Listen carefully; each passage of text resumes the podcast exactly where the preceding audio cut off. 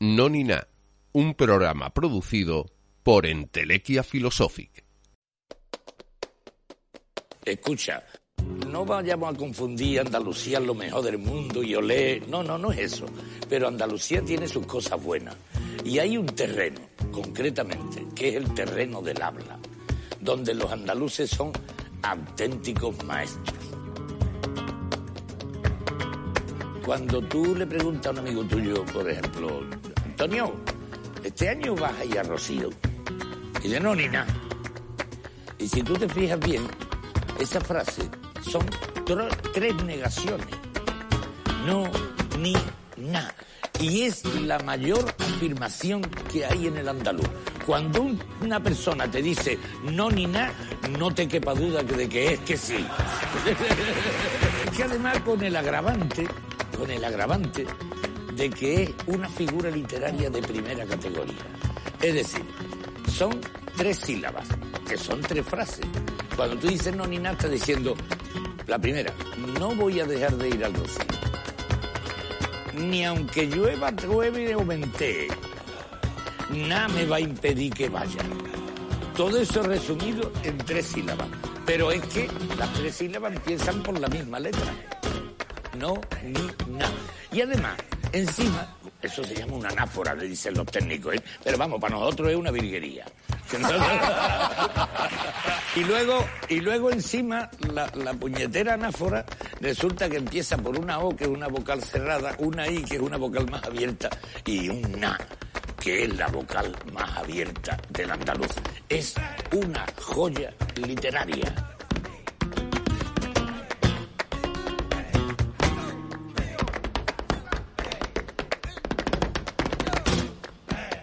No, ni, na.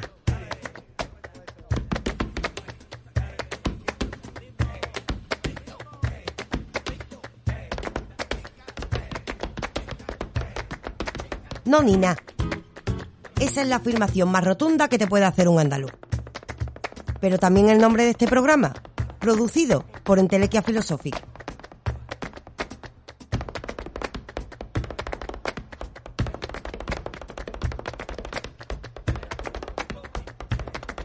Programa que viene a decir sí a la vida, sí al pensamiento, sí a la risa, sí a lo políticamente incorrecto.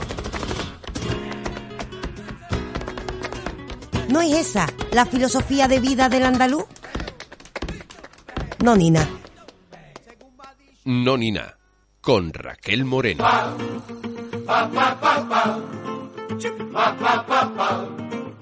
Voy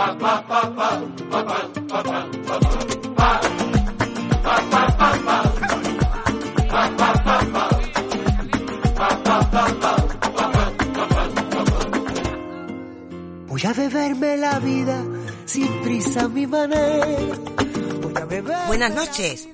Otro viernes noche más aquí, en Radio La Isla. No ni nada. sin Otro viernes noche, para salirnos del tiesto, para desmadrarnos un poquito, como nos pide esta canción, El desmadre, de David Palomar. Desmadrarnos, salirnos de la madre, pero no de la madre que nos parió, que eso está muy feo. Salirnos de lo establecido, que también va siendo hora, que llega al final de la semana, nos relajamos un poquito y toca repensar sobre el mundo, pero ¿por qué no? Riéndonos de él también, porque el mundo está hecho un cuadro, eso sí, siempre con ganas de aprender de todo y de todos. Y eso precisamente es desmadrarse, salirse del tiesto, de lo establecido, lo que hacemos aquí cada semana, no ni nada. Y hoy les aseguro que tenemos un programa de lo más peculiar. Ya saben ustedes que este programa, si algo es, es cínico.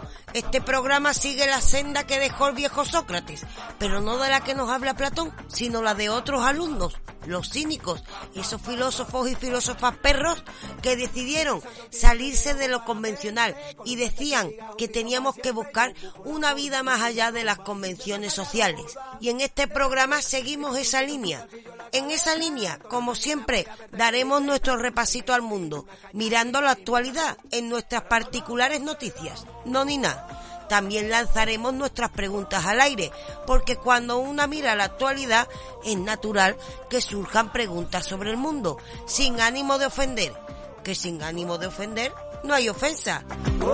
Eso sí, cuando más aprendemos en este programa y en la vida es cuando abrimos nuestra mirada y esto es que además de asomarnos al mundo, nos asomamos a los mundos que viven en otros, cosa que hacemos, como les dije antes, evocando a Sócrates, porque somos alumnos de Sócrates y lo hacemos por tanto practicando el arte de la mayéutica y esto es teniendo una buena conversación.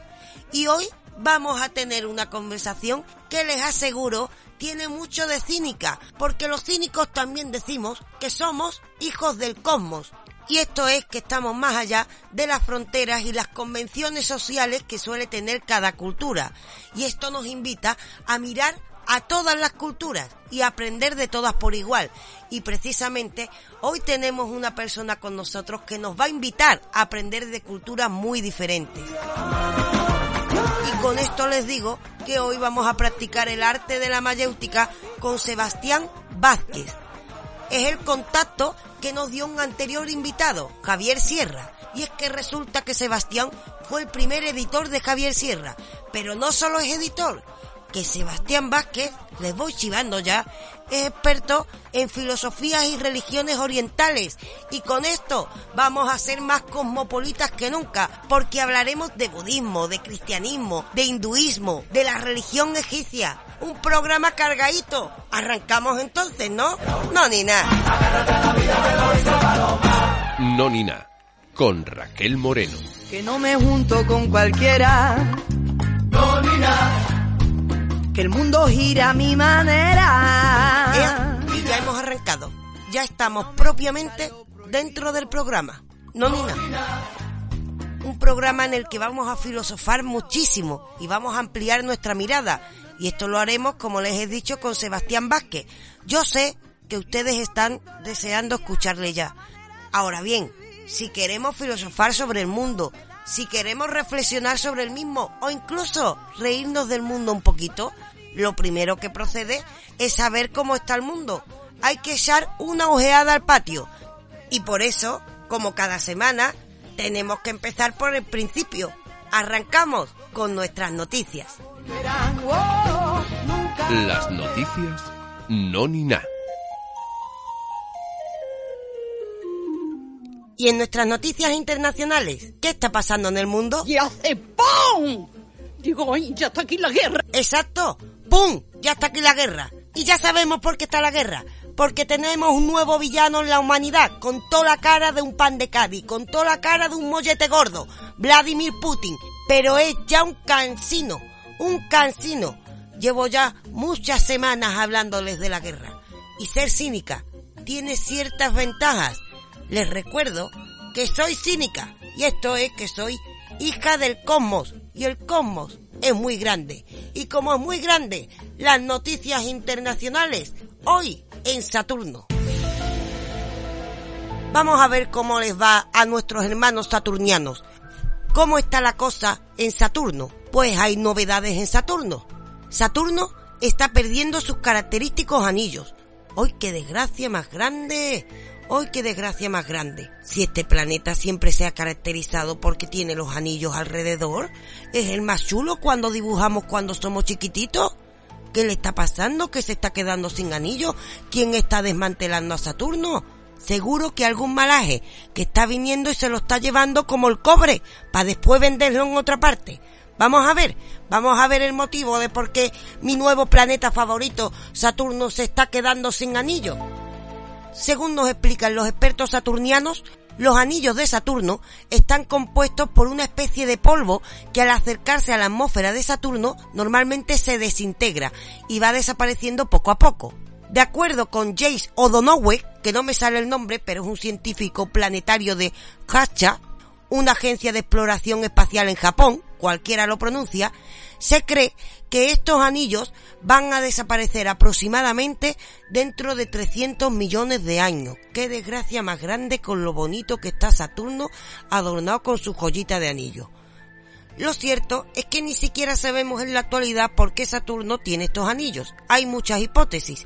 Una de ellas, por ejemplo, apunta al acercamiento de una de las lunas de Saturno, porque Saturno tiene dos lunas, más lunas que nadie, ole ahí. Pues la cuestión es que según una de estas hipótesis, una de estas lunas tuvo una explosión que dejó restos flotando alrededor del planeta.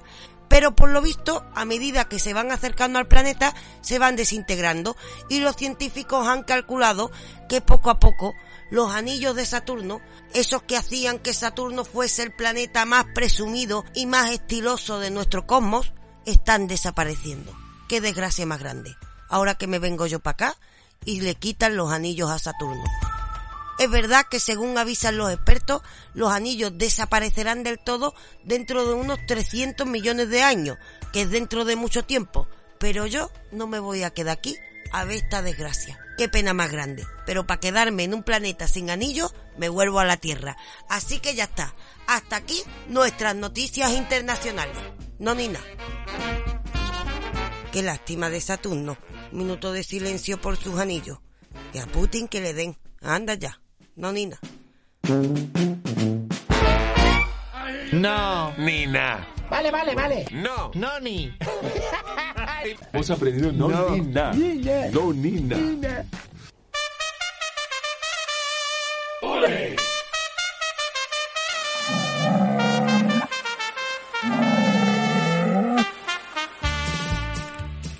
Y en nuestras noticias nacionales, ya lo saben ustedes, yo soy cínica. Y esto es, soy cosmopolita. Y esto es, que soy hija del cosmos. Y estoy más allá de las convenciones sociales. Y las fronteras son una convención social. Así que soy del país que me pide el cuerpo. Pero noticias nacionales quiero. Así que comenzamos, de momento, con las noticias nacionales en la India. ¿Qué está pasando en nuestro nuevo país? Tenemos una noticia maravillosa. Bollywood está a punto de hacer una película sobre la vida de Rikant Bola, un joven fundador de una empresa valorada en 65 millones de dólares, pero que tiene una historia impresionante. Qué orgullosa estoy de los jóvenes de nuestro país, la India, que da lugar a historias de Bollywood. Y os cuento un poquito, porque los jóvenes de nuestro país son para comérselo. Resulta que este muchacho cuando era adolescente, Bola, se llama este muchacho aunque se escribe Boya, por si lo queréis buscar vosotros, como les decía, resulta que cuando era adolescente le dijeron que era ilegal que estudiara matemáticas y ciencias en la escuela secundaria. ¿Por qué? Porque era ciego. Para hacerlo posible, esta persona inició una campaña tremenda. Resulta que él desde chiquitito quería ir al colegio él quería ir al colegio, pero había nacido ciego y también, hay que decir, en una familia muy pobre y analfabeta. Él insistía y sus padres le apoyaron.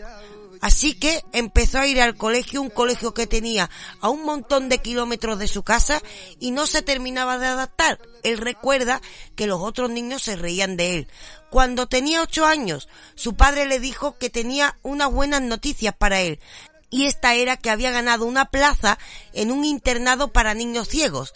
Así es como pudo iniciar una buena educación, que es lo que él esperaba. Estaba a 400 kilómetros de distancia de su casa, pero eso no le quitó las ganas. Se fue a estudiar, habló con ocho añitos. Aprendió a nadar, a jugar al ajedrez, al cricket y por supuesto la educación que él estaba buscando.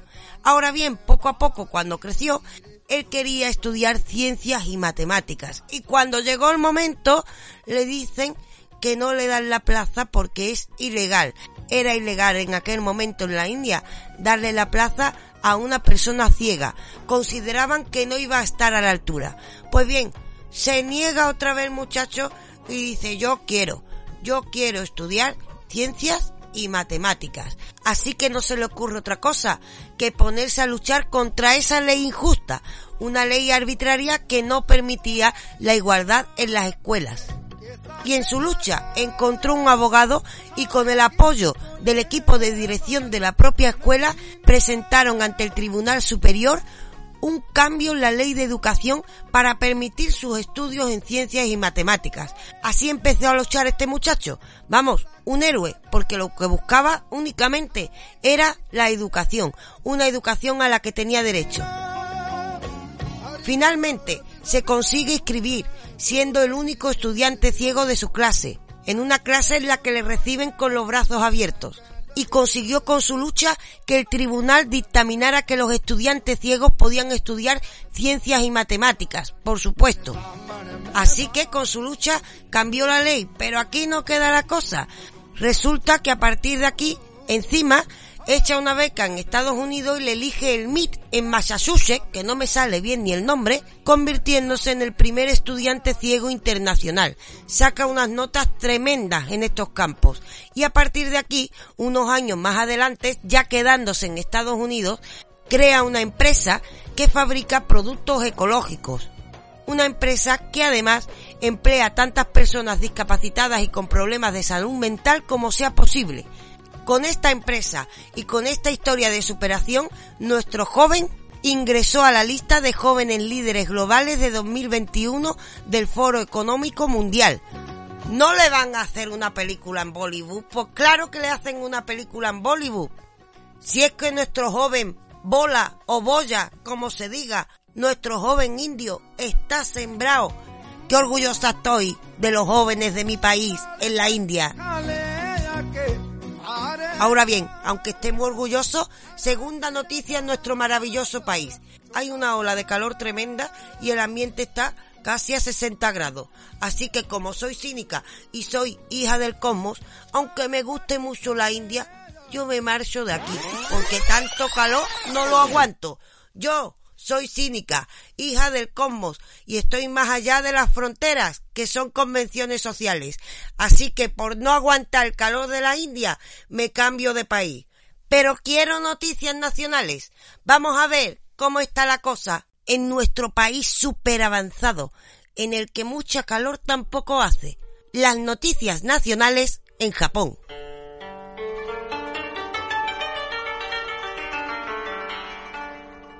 El primer ministro Kishida reforzará radicalmente las capacidades de defensa del país y multiplicará su presupuesto militar para blindar su imperio contra las amenazas sino-rusas. Quita, quita, quita, quita. Yo líos con Rusia no quiero. A mí me gustaba la idea de hacerme japonesa. Pero soy cínica, hija del cosmos, más allá de las convenciones sociales, entre ellas las fronteras, y no me conviene estar en un país donde escucho la sombra de Putin. Me cambio, que además de cínica, soy pacifista.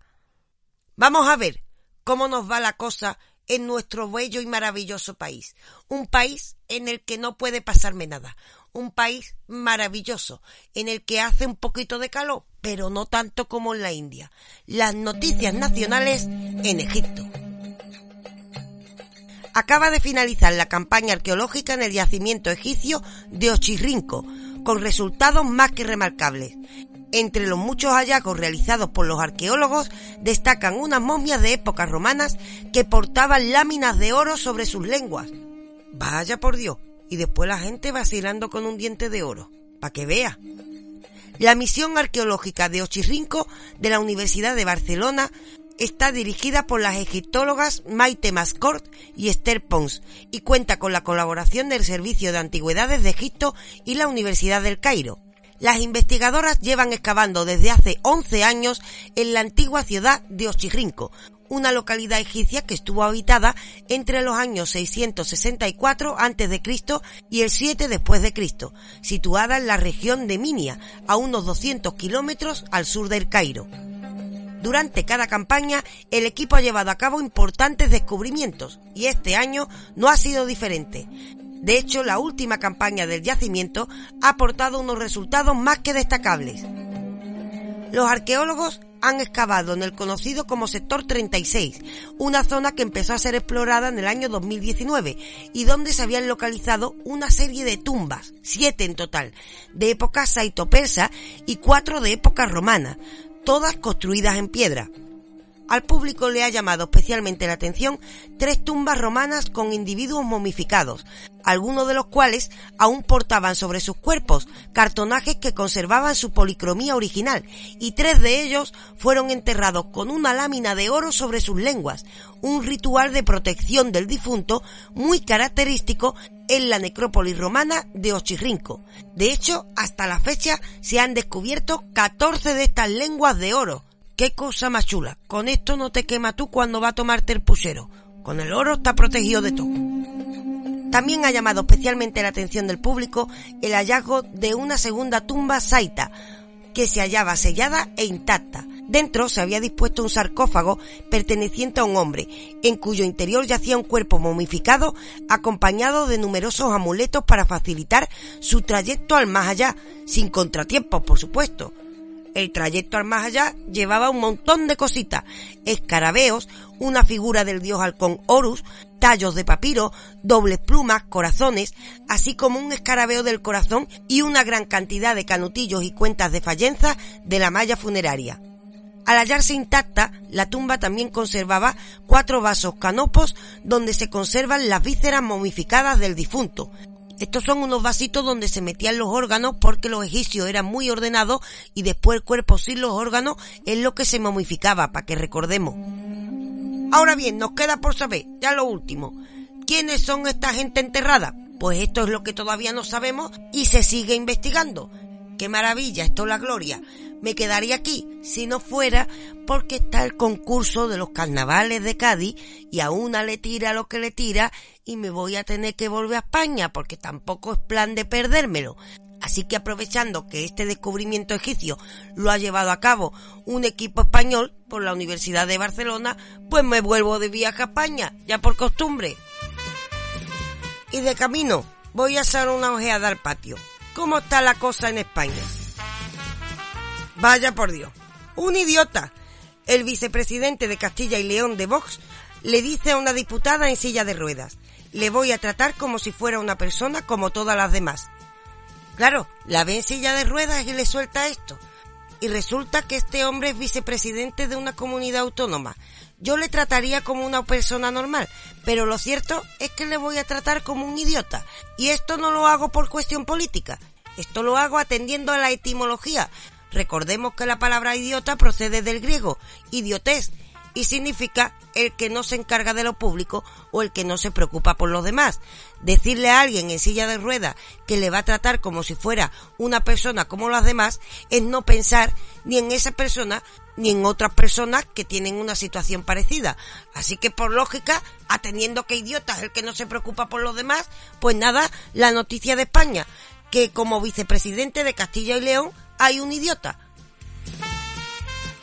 Y como no me quiero cabrear porque me da un viajecito de lo más bueno, ya lo dejamos aquí. ¿Para qué nos vamos a griar? Tomémoslo con sentido del humor.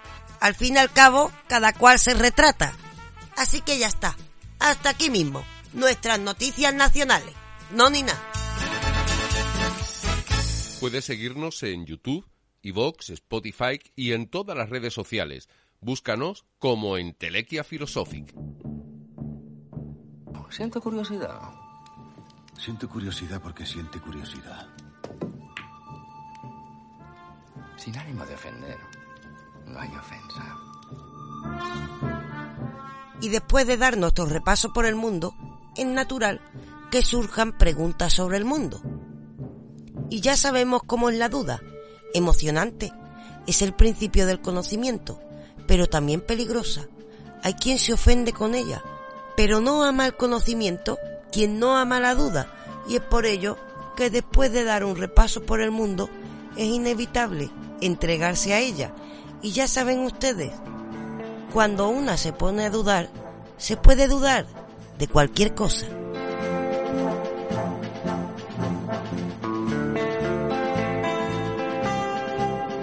Por ejemplo, sin ánimo de ofender.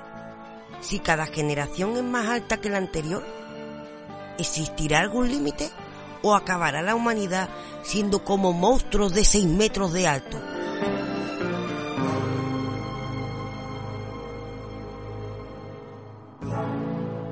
O por ejemplo, porque otra persona nos puede hacer cosquillas y nosotros no podemos hacernos cosquillas a nosotros mismos.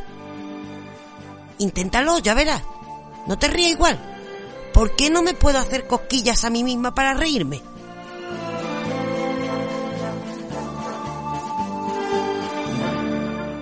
O por ejemplo, sin ánimo de ofender, ¿qué es más tonto? ¿Una pregunta tonta o un tonto que no pregunta?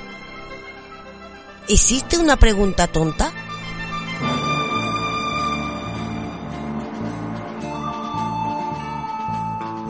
O por ejemplo, sin ánimo de ofender, ¿qué significa la palabra Dios? ¿Alguien tiene claro a qué nos referimos con ese concepto?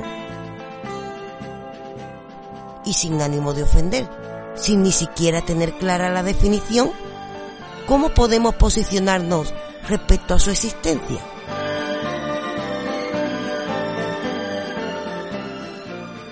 Son solo unas preguntas, sin ánimo de ofender.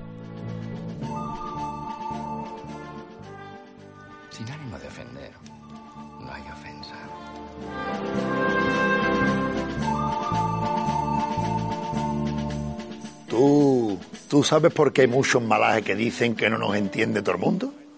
Por el acento. Lo mejor del mundo es el mundo. Pero Andalucía tiene sus cosas buenas. Y hay un terreno, concretamente, que es el terreno del habla, donde los andaluces son auténticos maestros. No, ni nada. Soy un anciano, la luz del nuevo día. Soy la mañana, soy la vieja Andalucía. Soy un anciano, soy Andalucía. Soy la mañana, soy la vieja Andalucía. Y ya hemos dado nuestro repaso al mundo. Hemos lanzado nuestras preguntas al aire. Ahora lo que toca, como cada semana, es asomarnos a otros mundos, a los mundos que viven en otros, cosa que hacemos como cada semana, evocando a nuestro maestro Sócrates, practicando el arte de la mayéutica. Y hoy vamos a hacerlo con un invitado de categoría. Por cierto, el invitado que viene recomendado por Javier Sierra. Recuerdan ustedes, se pasó por aquí y si se han perdido ese programa les recuerdo que pueden escuchar todos nuestros programas en iVoox y Spotify. Pues bien, cuando llegó Javier, yo que tengo esa cara dura le dije, dame un contacto para que yo entreviste a otra persona porque así no se me acaban las entrevistas. Y me dijo, te voy a dar el contacto de una persona que te va a encantar hablar con él. Y no se equivocó, y lo van a notar ustedes, porque Sebastián Vázquez, que es nuestro invitado de hoy, que viene precisamente recomendado por Javier Sierra, no solo fue el primer editor de Javier Sierra, cosa que también hay que decir, el primer editor de muchos grandes escritores, es decir, un editor, pero es que también es un escritor, un estudioso en las filosofías y religiones orientales, vamos, una persona que ama el mundo del libro y el conocimiento y lo comparte. Y estas cosas son maravillosas. Sebastián Vázquez lleva vinculado al mundo del libro desde hace más de 30 años y es un estudioso del pensamiento heterodoxo y de las religiones, especialmente de todas las religiones orientales y de la egipcia. Durante 20 años fue editor en la editorial EDAF, de sus líneas de heterodoxia, salud natural y psicología humanista. También fue director del Arca de la Sabiduría, colección especializada en textos clásicos de las filosofías y religiones de Oriente. Ha colaborado en diferentes medios de comunicación, televisión, radio, medio escrito y también imparte seminarios y conferencias regularmente. Yo vivo en una casita macogedora. Es autor de varios libros que engloban toda esta temática que le estoy describiendo, aunque él mismo nos va a hablar de su obra en nuestra conversación de hoy. Entre ellos podríamos destacar La presencia de Dios, Rutas y lugares míticos y sagrados de España, Budismo, Hinduismo, El camino de Santiago y el juego de la oca, Cuentos de Oriente para Occidente. Y recientemente ha publicado dos tomos divulgativos sobre el pensamiento egipcio. llamados La enseñanza sagrada del antiguo Egipto, tomo 1 y 2. A esto hay que añadir que es una persona que se asombra ante el mundo y le gusta compartir ese asombro. Por eso, desde hace más de 10 años, organiza viajes por España, especialmente también viajes a Egipto con pequeños grupos interesados en profundizar en el conocimiento de dicha cultura, a la par que imparte cursos en dichos viajes para que nos enriquezcamos con el mismo. Y eso precisamente es viajar. Así que no les quito más tiempo porque ya con lo dicho, tienen ustedes suficientes motivos para estar deseando escucharle. Así que recibimos con nosotros hoy para practicar el arte de la mayéutica a Sebastián Vázquez. La gente del campo, los buenos días. Para vivir y morir, amigo mío. Andalucía. Siempre Andalucía. Comienza el juego de la mayéutica. Y ya sabemos quién tenemos hoy para jugar al arte de la mayéutica. Ya sabemos que no nos vamos a aburrir con Sebastián Vázquez. Ya sabemos que es un pionero que nos trae pues el pensamiento oriental que tenemos que conocer. También sabemos que vamos a aprender mucho, o eso esperamos, de filosofía de las religiones, sobre todo de Oriente, que lleva una vida entera dedicada al mundo del libro. Todo esto es muy interesante. Ahora bien, aquí puede venir el Papa de Roma que todo el mundo tiene que pasar por las mismas condiciones del juego de la mayéutica. Y estas son, la primera de ellas, cuando sea necesario hay que ser políticamente incorrectos. Y la segunda y más importante, aquí estamos para juzgar los argumentos de las personas y no los juicios previos que tenemos de ellas. Así que evocando a Sócrates, desde este mismo momento yo no sabré nada de la persona que tengo delante de mí. ¿Acepta las condiciones del juego esta persona? De acuerdo. Pues aceptadas las condiciones, como yo ya no sé nada, lo primero, creo que la pregunta más compleja, ¿quién eres tú? eh, empiezas mayéutica del todo, ¿eh? eh difícil, bueno, ¿eh? bueno, mira, de un modo muy breve, un abuelo que hace muchos años se interesó por las filosofías y que la vida le llevó desde hace mucho también a dedicarme al mundo del libro. Sí, eso eh, parece una cosa fácil, pero a mí me ha sonado ya aventura. Claro, porque claro, mm, somos lo que hacemos en cierta medida. Entonces, claro, tú has respondido con lo que haces, ¿no? De repente, tú te has dedicado, por lo que sea, que yo todavía no lo sé, al mundo de las filosofías orientales y del libro. Pero las dos cosas me parecen muy raras. Entonces, raras en el sentido de que la gente no suele hacer esto. Entonces te tengo que preguntar cómo llega esto a tu vida, cómo empiezas tú a dedicarte a esto. Mira, la primera, el estudio de las filosofías y religiones, pues por, algo que mueve al hombre, que es la curiosidad. Curiosidad, ¿no? la curiosidad del filósofo, de, en este caso en un tono más bajo. Y el mundo del libro por casualidad, porque empecé muy joven eh, a trabajar en una editorial que, que ya no existe, entonces tenía 18 años. Aguilar no, no existe. Sí. Y he pasado por todo. Librero, sí. editor y escritor. Es decir, he recorrido eh, todas las áreas ¿no? de, del mundo del libro. Sí. De todo. Eh, la faceta de editor es muy enriquecedora a nivel humano porque me permitió, me ha permitido pues conocer muchísima gente y, gente estupenda, ¿no? Sí. Grandes escritores y, es un mundo que me ha gustado y, a él me, he dedicado y todavía, más o menos, aunque medio jubilado, jubilado, todavía me dedico un poco. Sí. Mm, intuyo yo, y a lo mejor me equivoco, si fueses una persona muy vanidosa, pues la parte que más uno disfrutaría sería la de escritor porque es donde te llevan los aplausos, ¿no? Sin embargo, tú te has quedado con la de editor, que es un poco esa eh, dedicación al mundo del libro desde la sombra. Y a mí me parece que el mundo del editor es, primero, tremendamente imprescindible porque quien escribe, y yo me meto, pues normalmente le coge mucho cariño a su historia y no quiere que otras manos corrijan. Pero esto es completamente necesario, otra visión. Entonces es el ayudante de los libros que después nosotros disfrutamos. Y tú te quedas con esa faceta. pero por lo, porque conoces a la gente y aparte de esto te quiero preguntar, mm, el mundo de, de la edición es donde realmente se crean las historias, porque ahora mismo hay mucha autoedición pasando por no pasar por el editor, hay mucho esto, ¿no? De como si el editor no nos hiciera falta. Y yo creo que el editor es el que nos ayuda a disfrutar de, la, de las historias que después ve el lector.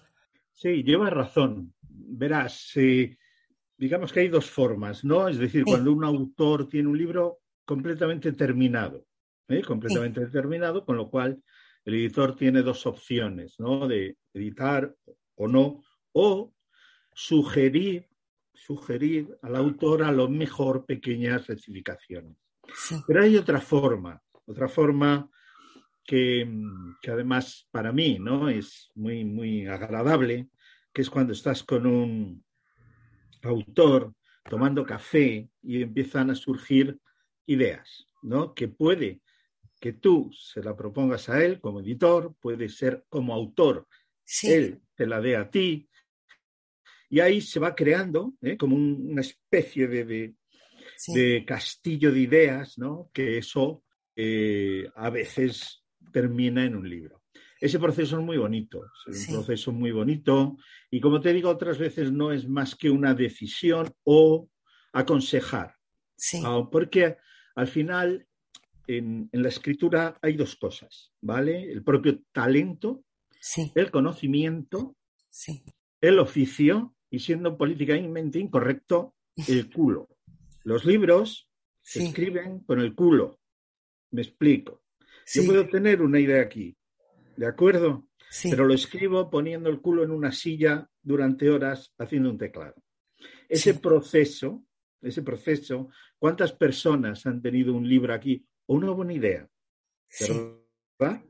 Pero luego no han puesto el culo en la silla. ¿eh? Y eh, por eso yo a, todos los autores, porque yo he tenido también la suerte ¿no? de ser como el primer editor de, autores que hoy son número uno, eh, mundiales. ¿no? Sí. Y, y, yo pues tuve la suerte de publicar su primera obra. Sí. Entonces cuando, y todavía hoy, cuando con algún autor joven que tiene muy buenas ideas, sabe mucho de algo, perfecto. Pero hace falta orden, poner en orden las ideas y luego la disciplina de poner el culo en la silla y escribir. Sí, eso me ha encantado, ¿eh? Porque yo he escuchado a mucha gente, tengo un libro escrito y tal, y después muchas veces a lo mejor tienen algo escrito, pero no es un libro. Porque el libro tiene muchos procesos es una idea abstracta, pero el libro está para ser entendido por otro, tienes que estudiar el cómo, es decir, el valorar el trabajo del escritor, que a mí me parece algo muy importante lo que has dicho, porque normalmente parece como que vomitemos las letras, ¿no? Mm, mira, eh, si un, pequeño consejo. De, años detrás, ¿no? Sí. Bueno, una novela es diferente, ¿de acuerdo? Estamos hablando de un ensayo, de un no ficción. ¿Sabes? El mundo del libro se divide ficción, no ficción. Al final, una novela es un acto eh, creativo total. Pero tú ponte un libro de cualquier área, lo que tú quieras, historia, ¿de acuerdo? Cualquier otra cosa. Lo tienes aquí, sabes de qué estás hablando. Esto es importante, pero eso se le da como a los soldados, se les supone el valor, ¿no? Bueno, pues se supone que ya sabes de esto. Bien, un libro de estas características tienes hecho, no te digo la mitad, pero un porcentaje muy alto cuando tienes hecho el índice. El índice. Sí. Entonces, ¿de, qué quiero hablar? Primero, de esto, de esto, el índice y los subíndices. Así es como cajones, ¿de acuerdo? Y a partir de ahí vas rellenando con equilibrio. No puede ser que un capítulo tenga 50 eh, páginas y el segundo capítulo tenga dos, ¿no? las estructuras. Esa estructura ahí es donde sí los editores con la experiencia pues podemos ayudar. Pero el índice es muy importante porque te permite pasar de esa idea abstracta ya a algo concreto. Puedes ver las entrevistas completas en YouTube. Búscanos como en Telequia Philosophic. Ha hablado de cómo has sido editor, que después te pregunto por eso, que tú has sido editor de grandes autores que empezaron contigo Hemos hablado también de este proceso de edición, que ya vemos que eres una persona que se piensa mucho en cómo llevar a cabo esto en un libro, pero también por en medio, antes has comentado una cosita que a mí me ha llamado la atención y me ha gustado, que has dicho que a veces el editor le propone el libro al autor. Y de esto se habla poco, de esta interacción se habla poco. En realidad, yo creo que en el ámbito popular se cree que, que el, editor es el corrector, cuando son figuras distintas. Tú Mm. has propuesto a veces eh, obras a autores. Sí, sí, claro. Sí. Y, eh, tienes una idea y eh, piensas que de algún modo el editor conoce también un poco el mercado, es decir, y conoce Claro. un poco las ausencias, por así decir, temáticas. O... Entonces, a partir de aquí, a partir de aquí, efectivamente, se produce un intercambio tomando un café con un, con un autor que ya pues, le conoces más. Eh, mira, estoy recordando ahora con el fallecido Juan, Juan García Atienza, ¿eh? Sí. Juan, Sí. que, que, bueno, yo le publiqué bastantes libros, pero recuerdo un día concreto que además salíamos de un programa de radio, los dos, Sí. y yo le propuse una obra que era eh, Las leyendas del Camino de Santiago. El Camino de Santiago no desde la perspectiva viajera y tal, sino a través de todas sus leyendas, todas las leyendas. Sí. Y le pareció la idea formidable, además luego se ilustró el libro y bueno, se, se vendió muy bien. ¿Por qué? Porque esas leyendas estaban una aquí, otra allí, pero nunca... Y bueno, como este ejemplo te podía, te podía decir muchos. Fíjate que ahora te voy a preguntar también por esa otra faceta que me has dicho que además eres escritor, tenemos que entrar en esa. Pero voy a hacer un paréntesis que yo no. Esto es lo que tiene a empezar desde la ignorancia una conversación. Que surgen cosas que yo no puedo pasar de largo. Y esto es casualidad, pero te lo digo desde el corazón. Yo llevo años diciendo, quiero hacer el camino de Santiago, pero como algo lejano, ¿vale? Como algo... Y resulta que es este año en el que ya puedo decir, voy a hacer el camino de Santiago. Tú has escrito sobre Santiago y tú tienes algún consejo que darme, ya que yo me voy a convertir en peregrina. Y esto es una pregunta egoísta en medio de la entrevista, pero la hago. Sí, tengo escrito un libro, un, es un libro que se llama El Camino de Santiago el juego de la, y el Juego de la Oca. Consejo, buen calzado y, y creo que lo, lo que te he dicho de las historias pequeñas, ¿de acuerdo? Ujú. prestar atención a, bueno, claro, Santiago, todo, la catedral enorme, tantas cosas, eh, digamos, pero en realidad la experiencia dice que muchas veces el peregrino lo que recuerda son cositas muy pequeñas, ¿no? Sí. Eh, ha- hay gente que me ha contado hasta un pajarito que un día no sé qué. eh, detalles, pequeños detalles. Y mm, una sensación interior de, de- de- de disfrutar, de, de- de, a pesar de que duelan los pies o las piernas. y el consejo que cualquier peregrino eh, te haría que no llenes la mochila, no la llenes ligero Claro. de equipaje, Sí. que pese poco, que al final la mitad de las cosas sobran. Sí, sí. Y yo creo que eso es un buen consejo también para la vida. Fíjate tú que yo voy pensando en dejar una mochila, ¿sabes? Donde hoy los bosques se visten de espinos, se oyó la voz de un poeta gritar, caminante no hay camino, hace camino al andar. Ahora, ya de camino, hemos sacado tu faceta de escritor, porque ya has dicho tú por en medio que tú has sacado el Camino de Santiago y el Juego de la Oca. Pero también habías dicho antes, volviendo a tu obra, que a pesar, a- además de tu faceta de, de editor, tiene esa faceta de escritor. Vamos a entrar un poco sobre qué nos has escrito tú. ¿Cuántas horas tiene? Vamos a ver. ¿Qué, qué descubro aquí? Bueno, tengo actualmente publicados unos 15 libros. Sí. Eh, Dos de ellos son novelas y, digamos, ahora lo último que he escrito son dos eh, tomitos sobre el antiguo Egipto Sí. y me falta, estoy haciendo el tercero. Porque yo, una de las cosas que también hago, que eso no te he contado, es Sí. que organizo viajes. ¡Ay, qué bueno! Sí, he hecho viajes por el Camino de Santiago, pero sobre todo eh, a Egipto. Sí. Organizo viajes a Egipto y eh, doy cursos ¿no? sobre la religión egipcia, y toda su y eh, eh, organizo viajes a Egipto. Entonces, estos dos libros eh, los acabo de publicar hace poco. Y luego, bueno, pues tengo uno de budismo, otro de hinduismo. Y tengo también un par de ellos, porque yo en una época que hacía rutas por España, ¿no? Entonces hice con una historiadora, gran amiga, un par de ellos, que se llaman rutas sagradas, que eran rutas por, por España, ¿no? Sí. De lugares más desconocidos, ¿no? ¿no? No Santiago de Compostela, que todo el mundo conoce, claro. sino dar a conocer, pues, por ejemplo, la iglesia de Santa María de Siones, por ejemplo, que está allí perdida en el norte de Burgos y aquello es una cosa tremenda, y sí. tremenda aquella iglesia. Pues de eso trataba el libro. Qué bueno. Entonces, esas son un poco eh, los libros sobre, o los temas sobre lo que, los que he escrito. ¿eh? Pues mira, voy a, voy a hacer un resumen hasta ahora, para ver si lo digo bien, a ver lo que aprendí hasta ahora.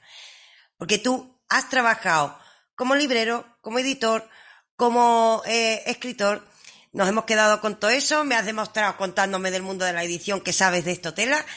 Aparte de esto, hemos entrado de repente en eh, tu faceta como escritor y he descubierto que yo quiero hacer Camino Santiago y tú tienes el Camino de Santiago y el Juego de la Oca. Y de esta obra descubro ahora que has escrito dos obras sobre Egipto, que estás en la tercera, que además organizas viajes a Egipto, que has organizado excursiones a otros sitios mágicos de España que normalmente no conocemos y lo tenemos en tu obra también. Y encima me has contado que en tus obras nos has hablado de budismo, de hinduismo. Claro, ¿cómo llegas tú a este mundo de la filosofía oriental? Por esto te quiero preguntar. Pues como te dije al principio, a través de la curiosidad.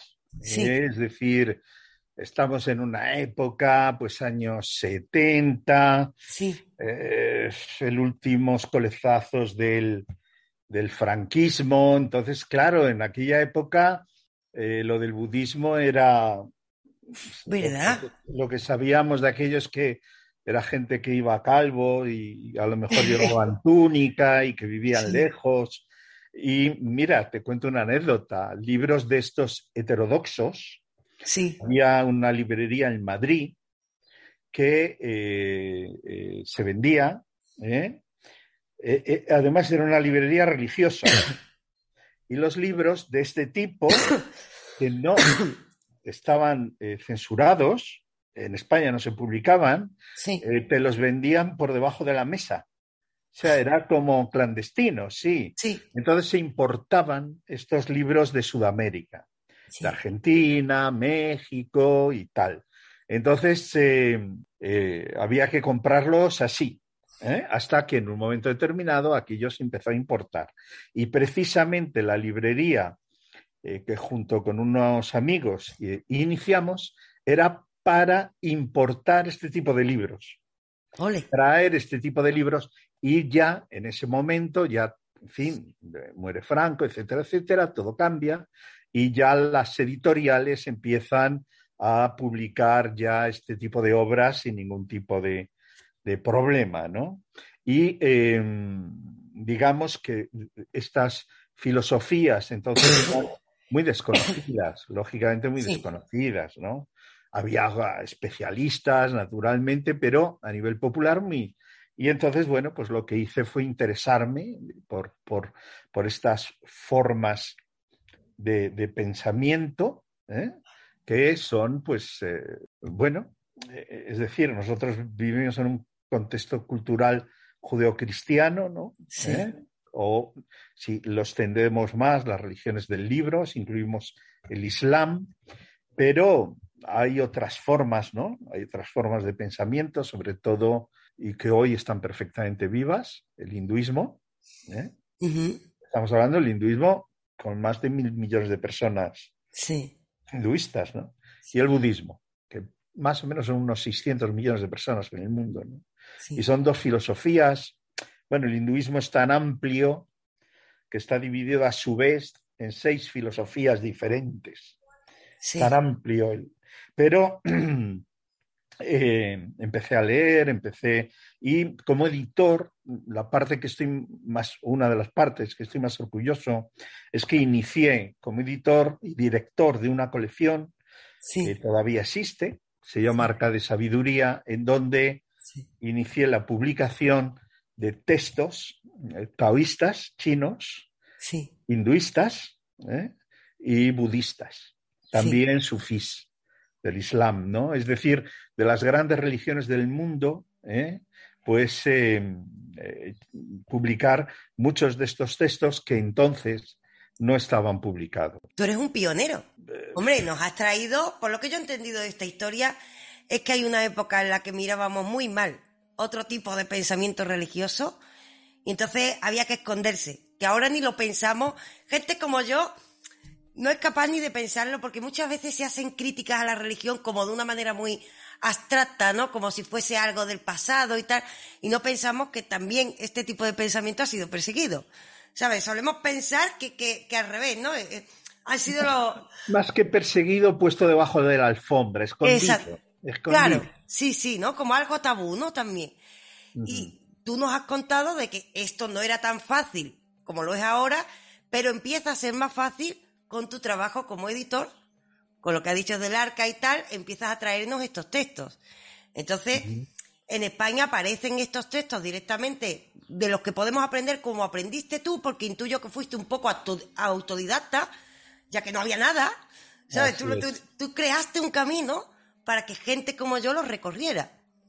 Bueno, yo y otras muchas personas. Claro, ¿eh? sí, sí. Mm, estoy ahora mismo recordando que hemos publicado juntos Ramiro Calle, ¿no? El gran Ramiro. Pues hemos publicado, publicamos juntos una selección de, de cuentos de la India, recuerdo. Y es decir, son muchas las personas que en aquel momento ¿no? apostaron por, por, por la, el conocimiento y divulgación.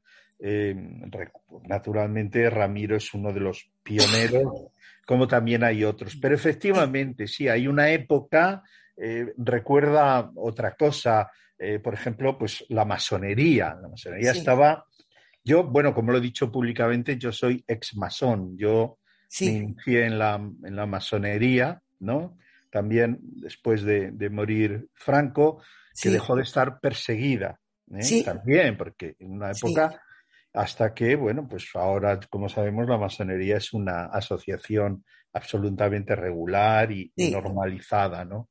Pero sí es cierto que en una época todo esto, pues, estaba bajo las alfombras. Sí. Eh, pero, por ejemplo, la masonería no es que estuviera bajo las alfombras, es que estaba literalmente perseguida. Perseguida, sí, sí. Correcto. Sí. Así fue. Sí. Y además todavía tiene mucho tabú eso. Todavía hay gente que lo confunde con, fantasiosos Illuminati, ¿sabes? esto, esto es la ignorancia. Y aprovechando, ya aprovecho esto de la ignorancia, ¿no? Que, que pasa con la masonería, pero yo creo que también pasa con, la, con el pensamiento oriental. Y como yo soy ignorante, voy a intentar preguntarte por eso un poco. Porque yo creo, y te dejo caer, a lo mejor tú me dices, no, se te ha ido un poco la olla. Yo creo que muchos autores actuales, yo no voy a dar nombres ni nada de eso, a veces este pensamiento que es muy rico y, estas filosofías que son muy ricas, se venden como de una forma tan facilona que producen cierto rechazo. Es decir, a veces como si se hubiese simplificado algunos conceptos, si tú te lees un libro y dices tú, bueno, no me puedes decir que por pensar en positivo, por ejemplo, ¿no? Eh, voy a traer al universo hacia mí, ¿no? Y se vende esto como si esto fueran principios budistas o hinduistas, no importa. Pero parece que esto se va popularizando también. Alguien que lo ha estudiado directamente en los textos como tú, ¿cómo ve eh, este, esta tendencia? ¿O esta tendencia no existe, es cosa mía? Uy, ya lo creo que existe. Pero esto se debe a un movimiento que, viene de, bueno, de antiguo, de una, eh, que hoy se llama New Age, la nueva era, ¿no? Que en realidad es un poco de mercadillo. En esta nueva era hay de todo, ¿no? ¿Y qué, qué, ocurre? ¿Qué ocurre? Que muchas veces, como tú bien has dicho, como tú bien has dicho, lo que se hace es coger estas ideologías, ¿no? Por, llamar de algún modo, y lo que se hace es eh, ponerlos para consumo rápido. Es decir, hacer un poco un McDonald's de, de, de estos temas, ¿no?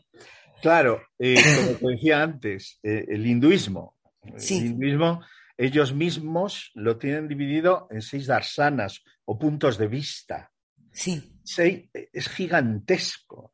Entonces, claro, eh, esto del pensamiento positivo, esto, por ejemplo, viene de otro lado. Esto viene de, un, de, un, de un norteamericano listísimo, listísimo, que, y efectivamente hay, hay un subproducto, pero, pero hay una suerte, ¿eh? es decir, hoy está todo traducido.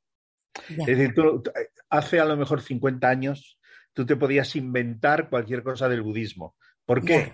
Porque a ver quién leía budismo. No, hoy no. Hoy no. Hoy está traducido el canon pali entero, por ponerte un ejemplo. Está todo traducido. Entonces, hoy es muy fácil detectar a quien se lo está inventando.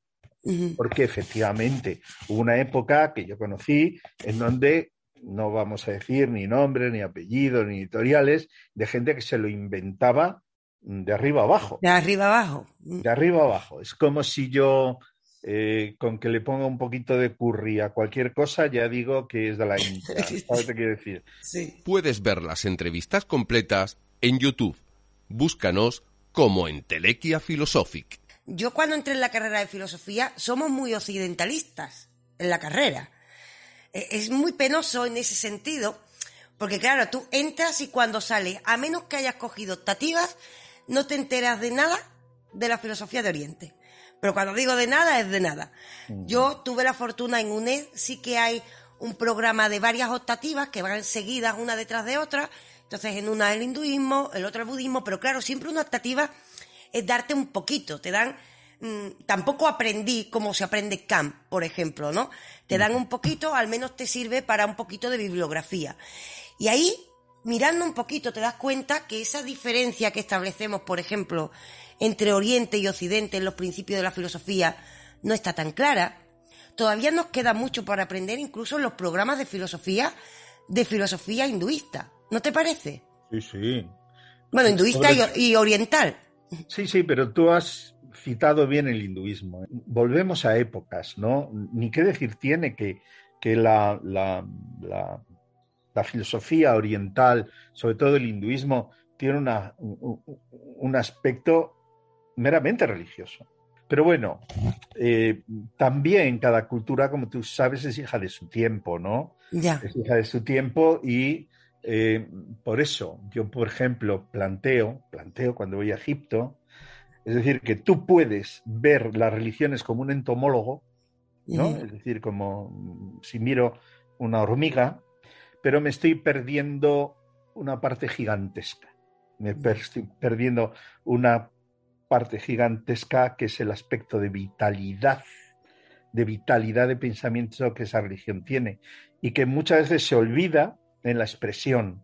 Porque ¿dónde está la expresión? La- muchas de las veces, aparte de sus textos, la expresión de la belleza cultural, de la música, de todo aquello que enriquece un elemento filosófico, ¿no? Que no es meramente, eh, has citado a Kant, Kant era un aburrido. no sé, Sí. ¿no? Era Sí, un sí, totalmente. Pero Platón no se perdía unos Juegos Olímpicos. ¿Verdad? ¿eh? ¿Eh? Sí. No, no se perdía en los Juegos Olímpicos y era un tipo que, eh, eh, que disfrutaba de la vida, no sé cómo decir. Sí. Y, y- y- tú coges, ¿no? O lees a Or- Omar Khayyam, ¿no? La belleza del sufismo, ¿no? De Sí. aquellas poesías de la taberna, de, ¿no? Sí. Hay una carga vital en todo esto que muchas veces lo puedes mirar como un entomólogo, pues sí, pero yo creo que se le quita la mitad. Sí. Es como Egipto, si voy a mirar datos, fechas, que si este faraón, esta dinastía, esto no sé qué, no sé cuántos, vale, sí, está muy bien, pero le quito la mitad de la vida. Sí. Y, y yo por lo menos lo que trato en los cursos es ponerle esa vida, ¿no? En- Sí. a, a esa, a esa forma de pensamiento. ¿Te gusta el programa? Búscanos en redes, también como Entelequia Philosophic. Y mira, extendiendo lo que tú dices, que me interesa muchísimo. Eh, tú has nombrado que nos has traído dos obras sobre Egipto, que vas por la tercera, eh, hinduismo también, budismo, eh, nos has traído obras sobre todo esto. Y a mí hay una cosa que, por la que me he llevado muchas críticas muchas veces sobre el tema de la religión, porque claro, tú estás muy cerca del estudio, pues digamos que es lo que llamamos filosofía de la religión, es lo que tú estás haciendo. Tú nos estás trayendo una obra, un corpus de filosofía de la religión, en el fondo, asomándote a las distintas perspectivas. Y yo siempre he sido una gran defensora, entiéndase lo que voy a decir, que sé que me voy a llevar alguna bofetada, pero bueno, es lo que hay, de la religión. Creo que la religión tiene que ser estudiada. Es decir, si no miramos lo que creemos, en lo que creemos, nos estamos perdiendo gran parte de nuestra cultura, o prácticamente todo. Porque creo que nos proyectamos al mundo, en la gran parte de ocasiones, por lo que creemos de base. ¿Sabes? Esto por un lado y por otro lado, grandes obras, tanto artísticas como literarias, como muchas otras obras de la humanidad, incluso científicas a veces, han estado movidas por un pensamiento religioso. Aparte de esto, hay que decir que las religiones también proponen sistemas de ética, proponen muchas cosas que nos invitan a mirar el mundo desde otra perspectiva. Y yo creo que si tú quitas una perspectiva, es como si nos ponemos un parche en el ojo, que no vemos igual de bien. Sí, llevas toda la razón. Claro, pero el mundo en el que estamos, o al menos en Occidente, estamos, como se dice en mi tierra, a hierro contra la religión. La gente, tú hablas de religión y, te quiere poner ya la cruz, como nunca habíamos dicho. Primero porque cuando dice contra religión, no. Porque religión y luego le ponen detrás qué religión. Claro. Eh, claro, es decir, ¿qué, religión? ¿No? Fíjate si nos metemos en el Islam, ¿no? ¿Por qué? Porque la religión siempre ha sido abordada desde el prejuicio de otra religión, de otra religión, o bien desde el prejuicio de, eh, bueno, de ese pensamiento, eh, digamos, eh, fruto, ¿no? De esa revolución francesa, racionalista y tal, no sé qué, no sé cuántos, Que en realidad, desde mi punto de vista, como he dicho antes, es un aborde que es como mirar cadáveres. Es como mirar o una nueva religión, ¿no? La adoración a la razón. Sí, sí, exacto. La adoración a la razón y además que se ponen igual de sectarios. ¿no? Pero se ha producido el hecho de que muchas veces el Islam ha sido visto desde una perspectiva cristiana. Entonces, desde la perspectiva cristiana se aborda, ¿no? Y con los prejuicios, ¿por qué? Porque al final, si hay una revelación, y yo creo que la revelación es la revelación de Moisés, ¿no? Porque soy judío, pues entonces no me vale la revelación del profeta. Entonces lo veo desde eh, eh, otra perspectiva y así sucesivamente, ¿no? Entonces, al final, al final, eh, y, eso sin olvidar, porque no hemos entrado en ello, con las religiones que perdieron la batalla. claro. Por ejemplo, en el cristianismo, todos los movimientos herméticos, gnósticos y tal, fueron, derrotados. Sí. O, por ejemplo, eh, eh, esa pelea, o vamos, pelea, sí, se puede llamar pelea, entre el Islam suní, ¿no? Y chií. Y hay un momento en que también hay eh, determinadas órdenes sufis que tienen que pasar a la clandestinidad. Y así sucesivamente, es decir, siempre las propias estructuras religiosas muchas veces combaten, fíjate lo que ocurrió con con el protestantismo, la reforma y el catolicismo, ¿no? Es verdad. Todavía andan abocados, andan, sí. ¿no? sí, sí. Entonces, ¿qué ocurre? Que como además el relato de los últimos 50 años es protestante, sí. Porque es protestante, son líderes, ¿qué ocurre? Pues claro, ¿quién sale perdiendo esa batalla? El catolicismo, ¿no? Sí. Pero yo creo que al final eh, la humanidad, no, no, no podemos entendernos, ni conocernos, ni conocer nuestro pasado, ni nuestro presente, sin conocer las religiones. Porque es, uno de los grandes motores del mundo. Sí. Uno de los gigantescos motores. Sí. Y todavía lo es. Sí, y además en, en, ella habitan las esperanzas humanas, ¿no? También. O sea, yo creo que las religiones ya no es solo un motor, por ejemplo, social, sino que también hay que mirar que hay una relación con nosotros. Yo, por ejemplo, aunque no vaya a la iglesia, yo no puedo negar mi condición de cristiana. Por poner un ejemplo, ¿no? Si me quiero estudiar a mí misma, ¿cómo me voy a entender sin conocer ese trasfondo cristiano, ¿no? Eh, sin embargo, tenemos como ese rechazo y cuando tú me estabas hablando he pensado algo. Digo, tú que has estudiado tantas religiones, ¿no?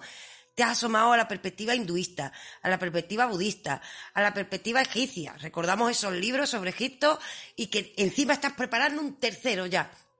Te has asomado a la perspectiva cristiana. Eh, hemos visto que lo que has hecho es mirar, te he imaginado como una persona con muchas puertas y mirando por muchas mirillas que hacen todas las religiones, ¿no? Y yo me pregunto a veces, digo, muchas veces Vale, lo que cambia es el relato, pero detrás de una religión está el trasfondo de... Mm, hay puntos en común, como esperanzas humanas, ¿no? Quizás incluso eh, en las propuestas morales y éticas que nos hacen.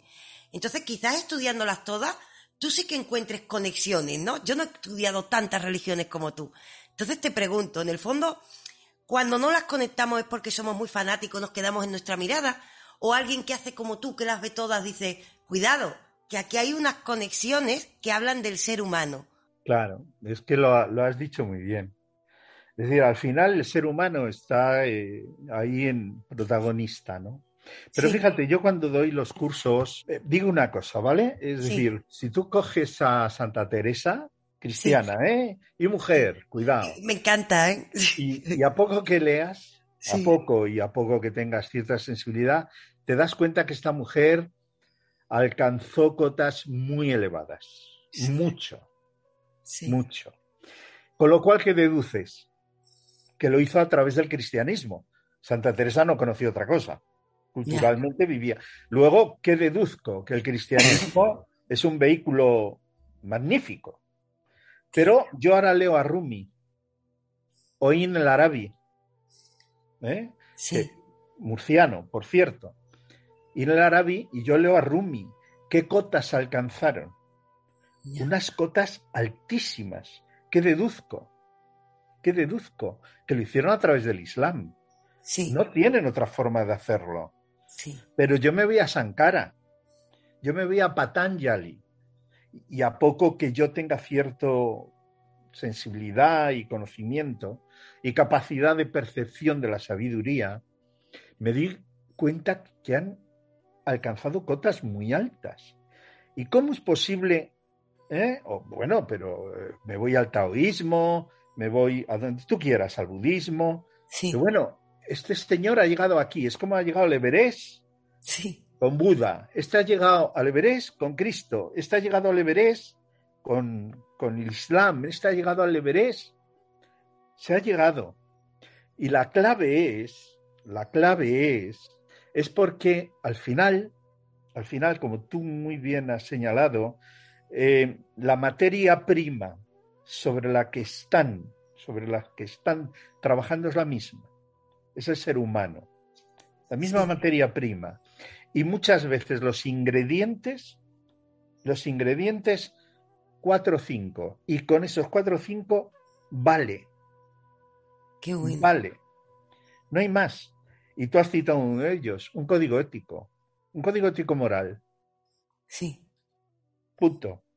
Ese código ético moral, a poco que uno tenga un poco de sentido común, vale 100 veces más que si como cerdo dejo de comerlo.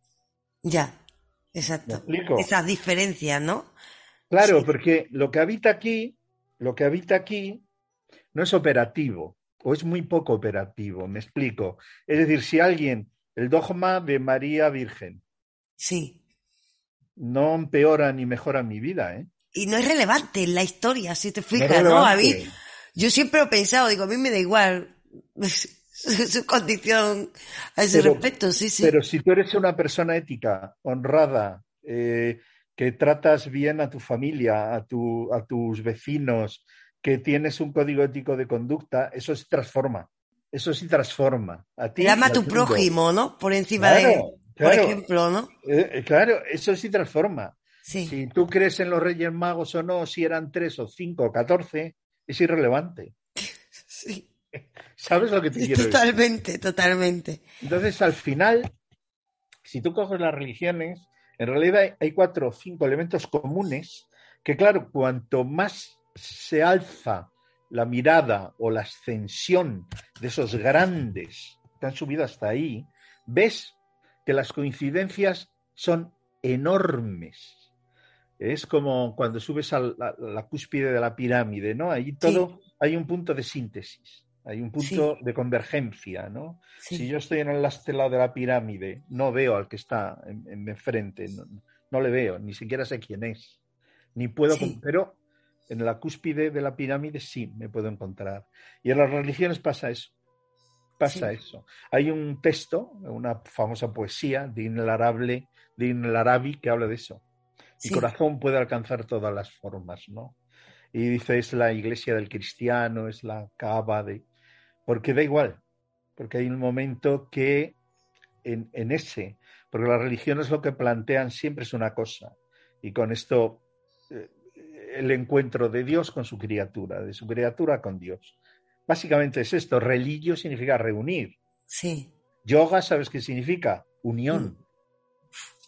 Yoga significa unión, ¿no? Es decir, eh, es esto, es un encuentro, es un porque originalmente hay una separación, hay, eh, yo qué sé, cuando eh, echa llave del paraíso, ¿no? Un exilio, ¿no? Es como los, los musulmanes dicen que el ser humano se olvida de Dios, ¿no? Cuando nace en la tierra, ¿no? Es volver, volver a algo, volver a un origen. Y religio significa eso, reunir, reunir a, la criatura con Dios. ¿Qué ocurre? Que, como tantas veces, y yo creo que la sociedad actual es un ejemplo, pues, eh, como dijo un sabio, la vida está para ser vivida y no para ser explicada, ¿no? Con lo cual la ideología pues muchas veces vale para lo que vale. ¿Te gusta el programa? Búscanos en redes, también como en Telequia Philosophic. Además, mira, te pregunto, en esto arriesgado, pero yo es que me está encantando lo que dice. Entonces, yo a veces he pensado que como vivimos en una época muy racionalista, ¿no? Pero racionalista no en el buen sentido, porque yo entiendo que la razón es un instrumento maravilloso para eh, la ciencia que describe cómo es el mundo, no dice lo que es, pero describe cómo es, no intenta describirlo. Eh, es decir, yo, esto no es antirracionalista, ni mucho menos, pero es cierto que es algo que es una intuición que tengo, ¿no?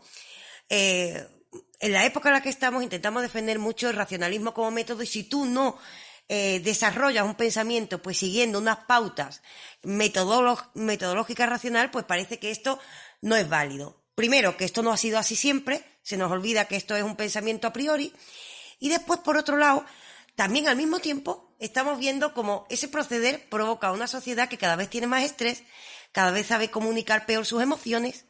Eh, se preguntan por qué hay mayor ansiedad, por qué hay mayor depresión, por qué hay mayores cotas de todo esto en una época tan racional. Quizás es precisamente porque estamos queriéndonos poner una cárcel porque el ser humano no es solo razón. Además, la razón me puede llevar a justificar que los unicornios existen incluso. Sin embargo, si yo siento dolor, eso es dolor. Y si yo siento alegría, eso es alegría.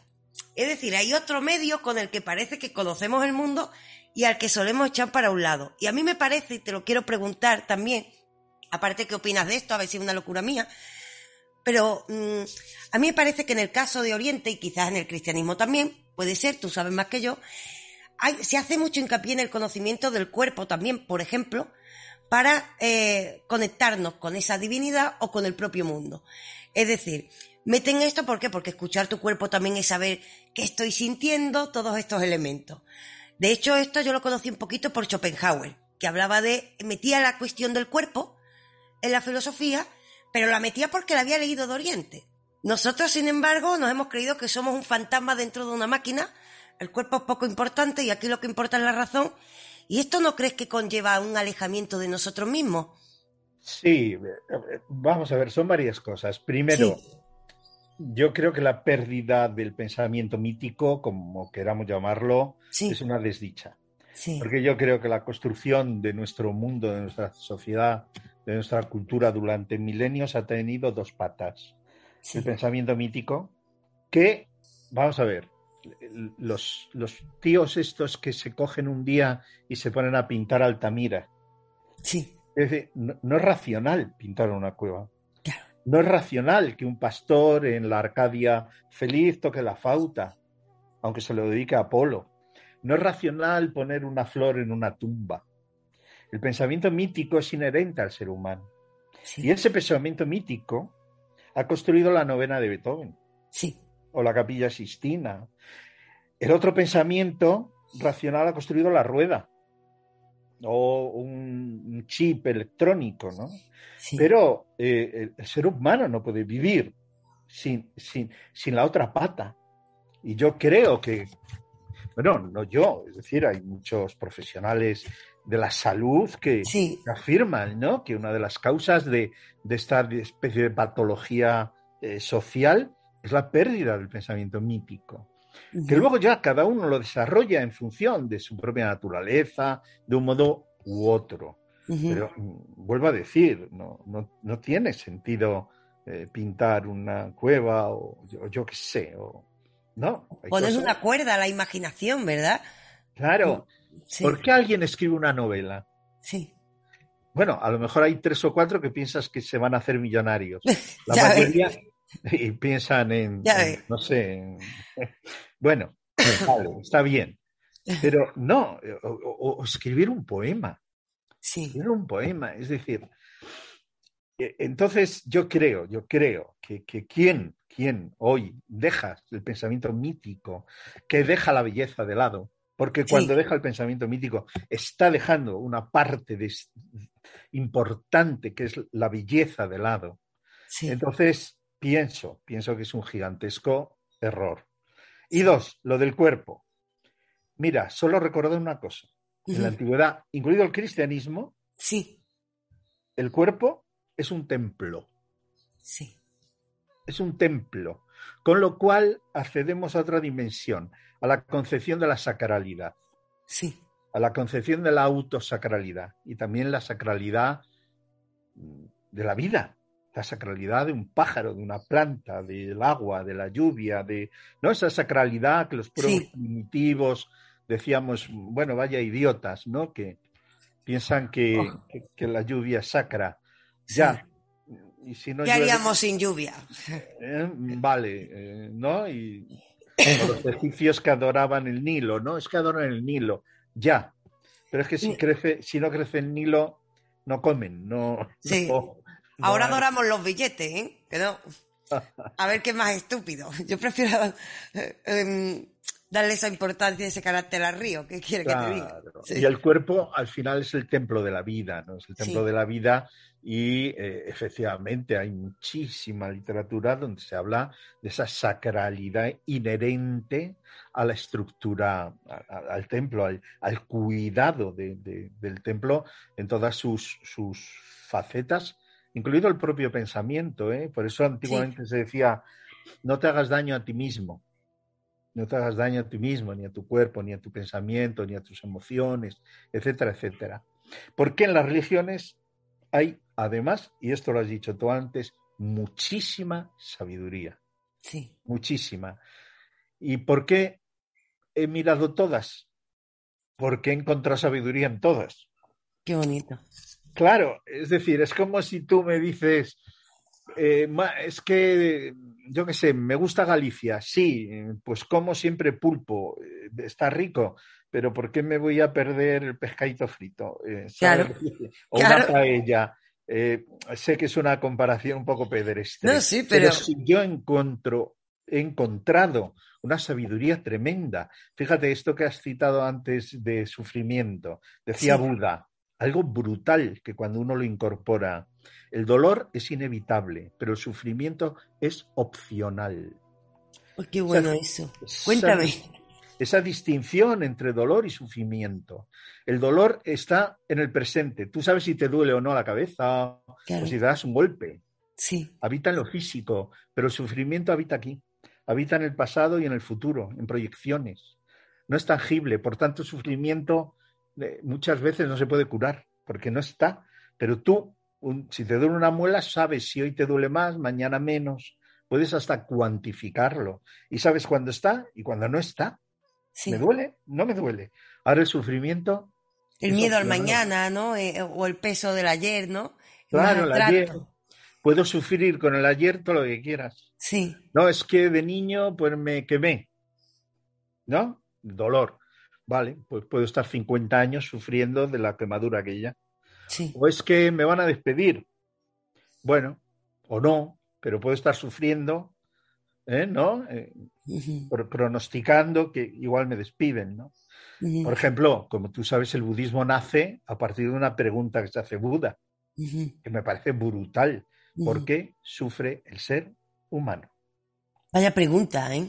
Sí, sí. Sí. Eso está escrito, bueno, en el pequeño librito he hecho de budismo, ¿no? Cuando él se sienta debajo del árbol, ¿no? De allí, dice, bueno, yo no me levanto de aquí hasta que, que- que no encuentre, ¿no? Eh, eh, la razón de por qué el sufrimiento del ser humano, ¿dónde está?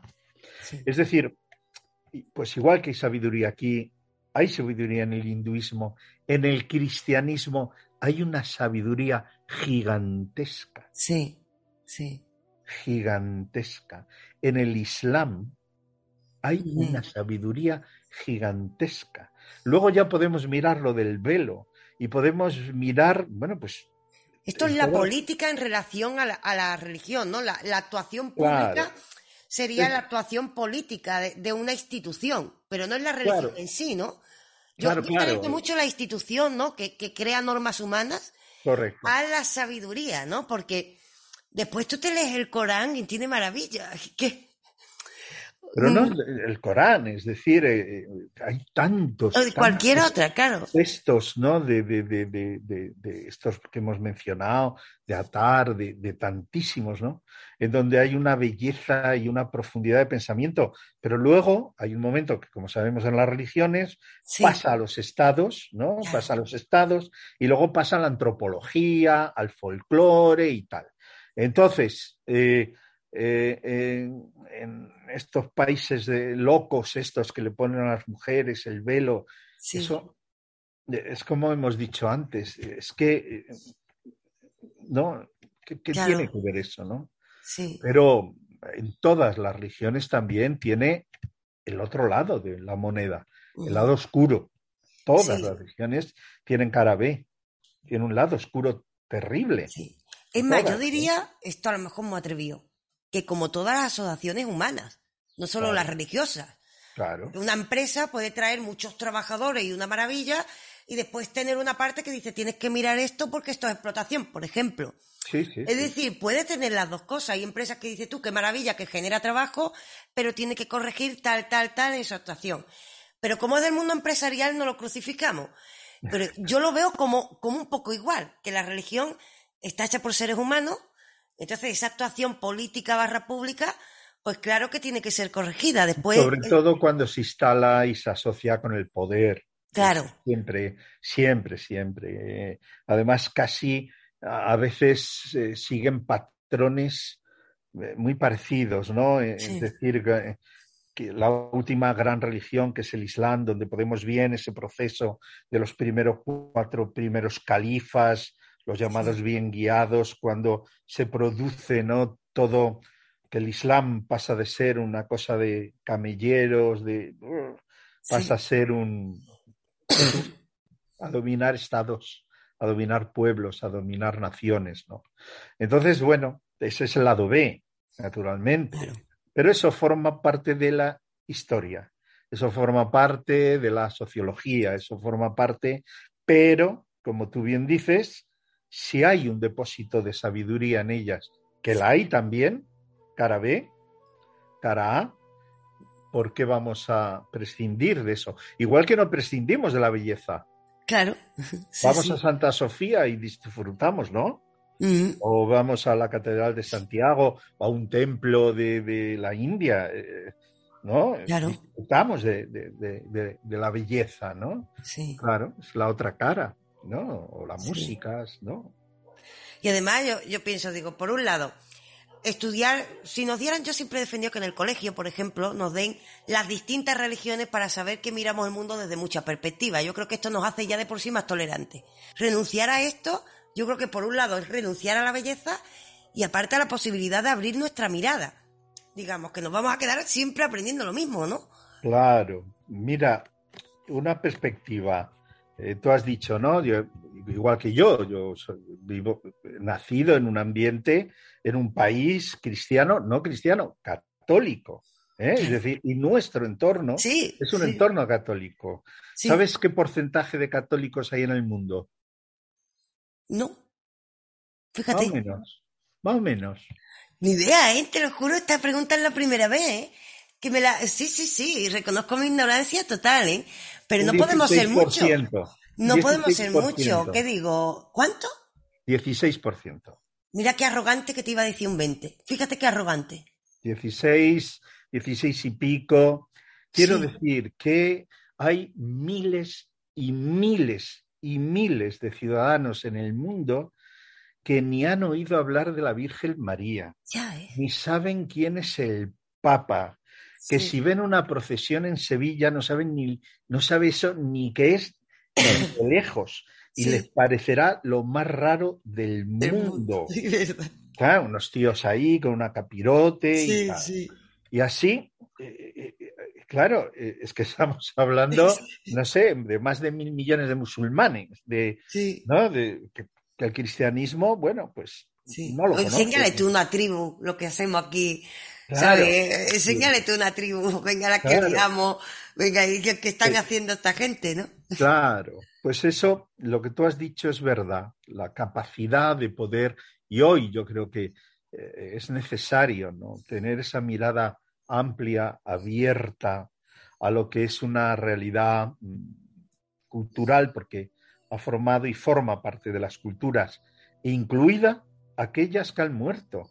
Es que la importancia de la religión egipcia en el cristianismo sí. es brutal. Sí. O sea, eh, ya todos los la resurrección de Osiris. Osiris ya resucitaba. Mm, Mut, Mut era virgen. Y da luz siendo virgen. Mut. Sí. Sí. Es decir, digamos que otra de las cosas que te dan las religiones es que no hay nada nuevo bajo el sol tampoco. Sí. O sea, podríamos decir que podemos conocer mejor la religión cristiana estudiando la egipcia. Sí, sí, sí.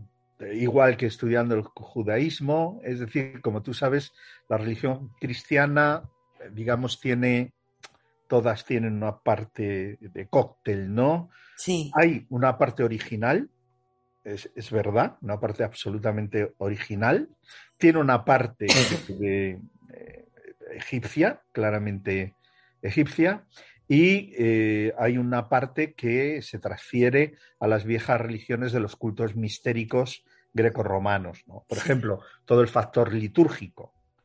En la origen judío, ¿no? También, porque naturalmente tiene un componente judío, eh, en, en, ese judaísmo, lo que podemos leer en los primeros siglos, las primeras épocas del cristianismo, o leyendo a San Pablo, no había ninguna liturgia. Toda esta liturgia la toman de Roma, ¿no? Porque los romanos, los, cultos romanos, las, los, el, pontifex, pontifex maximus, el término pontífice era el, el, ¿cómo se le llamaba? Al sumo sacerdote de la religión romana. Eso lo toma el emperador y cuando el Papa de Roma coge los títulos, el título con el que se queda es el de pontífice, Pontifex Maximus, que era el del, de, un pagano, era el, del, el del líder de la religión eh, romana. Puedes ver las entrevistas completas en YouTube. Búscanos como en Telequia Philosophic. Se me ha quedado que tenemos que conocer los egipcios y aprovechando que tú nos has traído dos libros sobre la religión egipcia y estás trabajando en el tercero, les recomendamos a la gente, porque claro, la gente se quedará con esta idea de decir, parece que Egipto está muy lejos. Eh, sorprende, ¿no? Pero en el fondo, al final, estamos más cerca de lo que parece cuando miramos el mundo de las ideas, ¿no? Tú lo has estudiado. Bueno, y claro, y tú fíjate la influencia de Egipto en, Grecia, ¿no? Claro. Ágoras, Plotino y sobre todo todas las corrientes de la mm, alejandrinas, ¿no? todo el pensamiento alejandrino, que luego se recoge en el Renacimiento italiano, con Pico de la Mirandola, todos aquellos que empiezan a traducir, etcétera, etcétera. Pero claro, eh, eh, la presencia de Egipto y bueno, todo lo que nos dejaron eh, escrito eh, los griegos, ¿no? Los- Sí. Es decir, sí, sí, hay una herencia, una herencia, claro, es una de las culturas más largas en la historia, más duraderas y más respetadas e influyentes. Sí.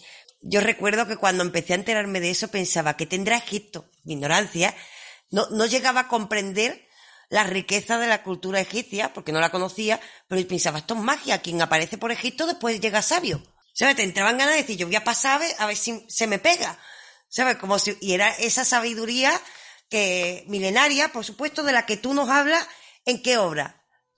Bueno, he sacado dos que se llaman La enseñanza sagrada del Antiguo Egipto, tomo uno y tomo dos. Al decir tomo suena algo como muy gordo y no, son libros que están concebidos como manuales, Sí. intentando ser didáctico y además tienen una ventaja. Son muy baratos, cuestan 10 euros, o sea que están disponibles en Amazon. O sea, Sí.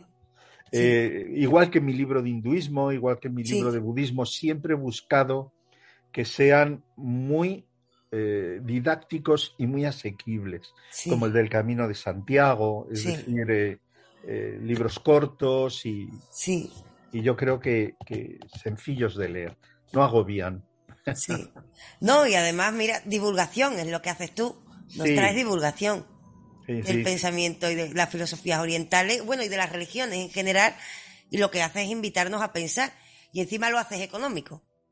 Sí, y, y bueno, ahora eh, enlazo con lo de editor, ¿no? Los editores siempre decíamos a los autores, una cosa es divulgar y otra vulgarizar. Sí.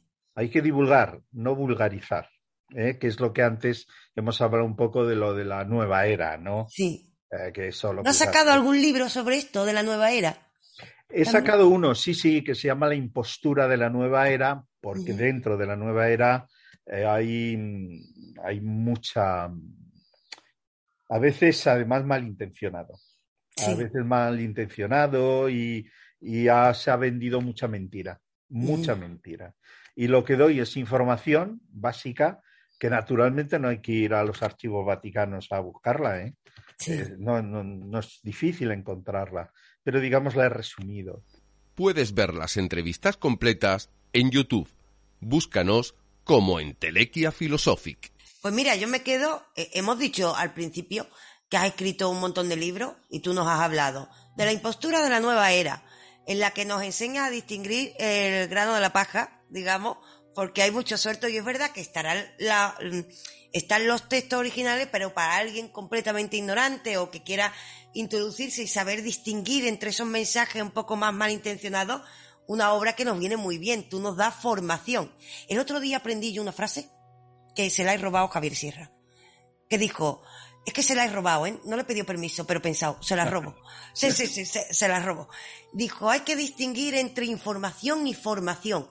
Tenemos que pasar de la era de la información a la de la formación. Me gustó tanto que se la he robado. Pues yo creo que en la impostura de la nueva era hay formación. Para que aprendamos a, a esta distinción, ¿no?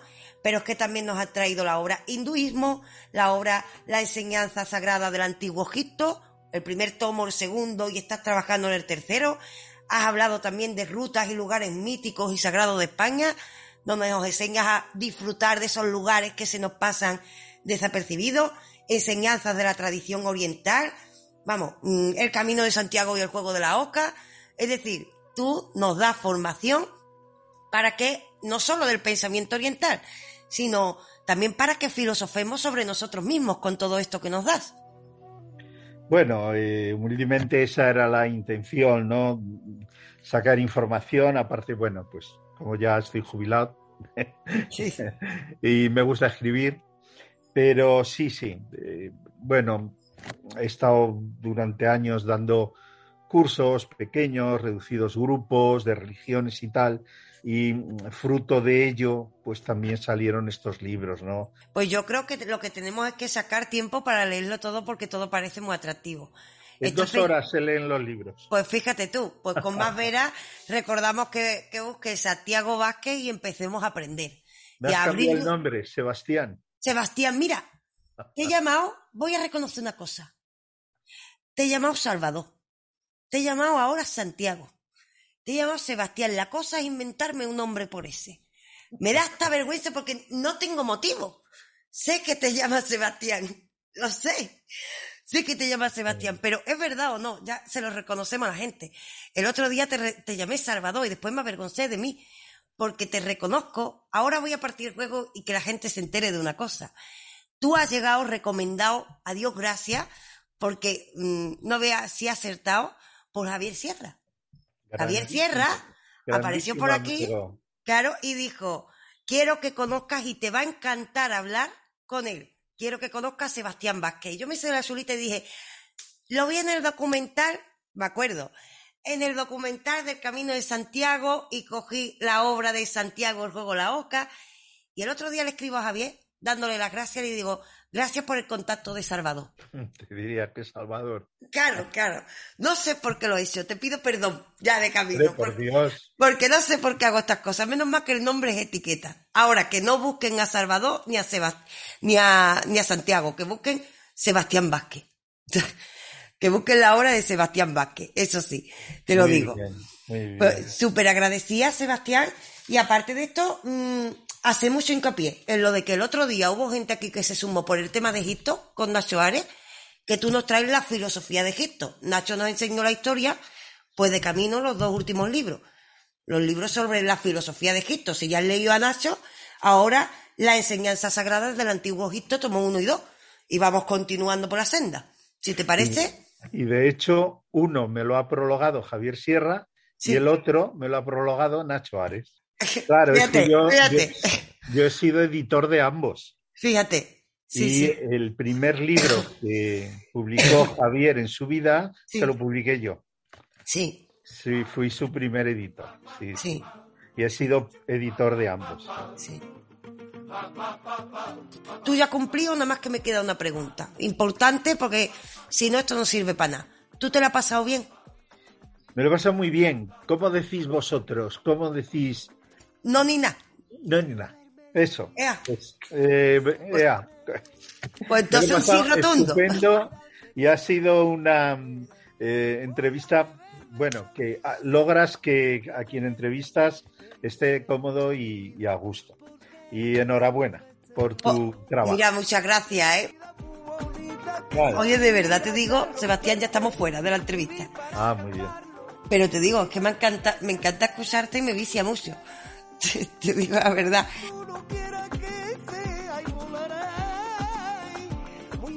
Puedes seguirnos en YouTube, iVoox, Spotify y en todas las redes sociales. Búscanos como Entelequia Philosophic. Bueno, otro programa hecho y un programa cargadito para repensarlo porque todo lo que hemos aprendido con Sebastián ha sido maravilloso y es que para eso estamos aquí, para disfrutar de la vida, pero también aprendiendo. Porque aprender es descubrir mundos y también agrandar el nuestro. Sebastián nos ha ayudado a ello. Yo me quedo encantadísima. Espero que vosotros también. Si habéis disfrutado con ello, yo ya estoy pagada. Ahora bien, eso sí, antes de irme, les voy avisando, porque ya que se quedan hasta el final y me dedican parte de su valioso tiempo, que el tiempo es vida, pues digo, les voy a hacer un regalito. Me voy a chivar de quién es el siguiente invitado, ¿no? Bueno, se los digo directamente, sin jugueteo. La próxima semana tenemos con nosotros a Jesús Callejo, Los días que pasan nunca volverán. Oh, nunca. el hombre del cronovisor en Ser Historia, el director de uno de los podcasts más escuchados, La Escóbula de la Brújula.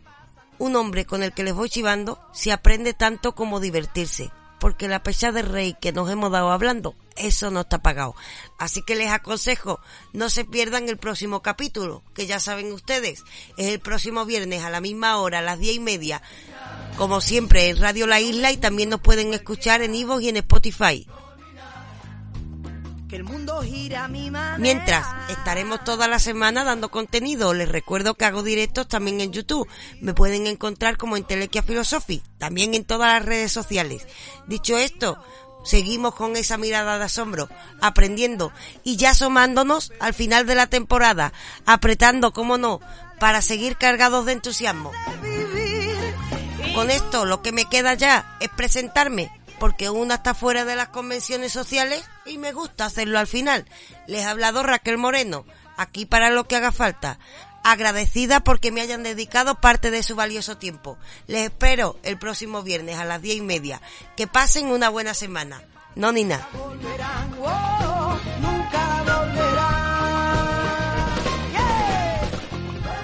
¿Ha estado bien el programa? No ni.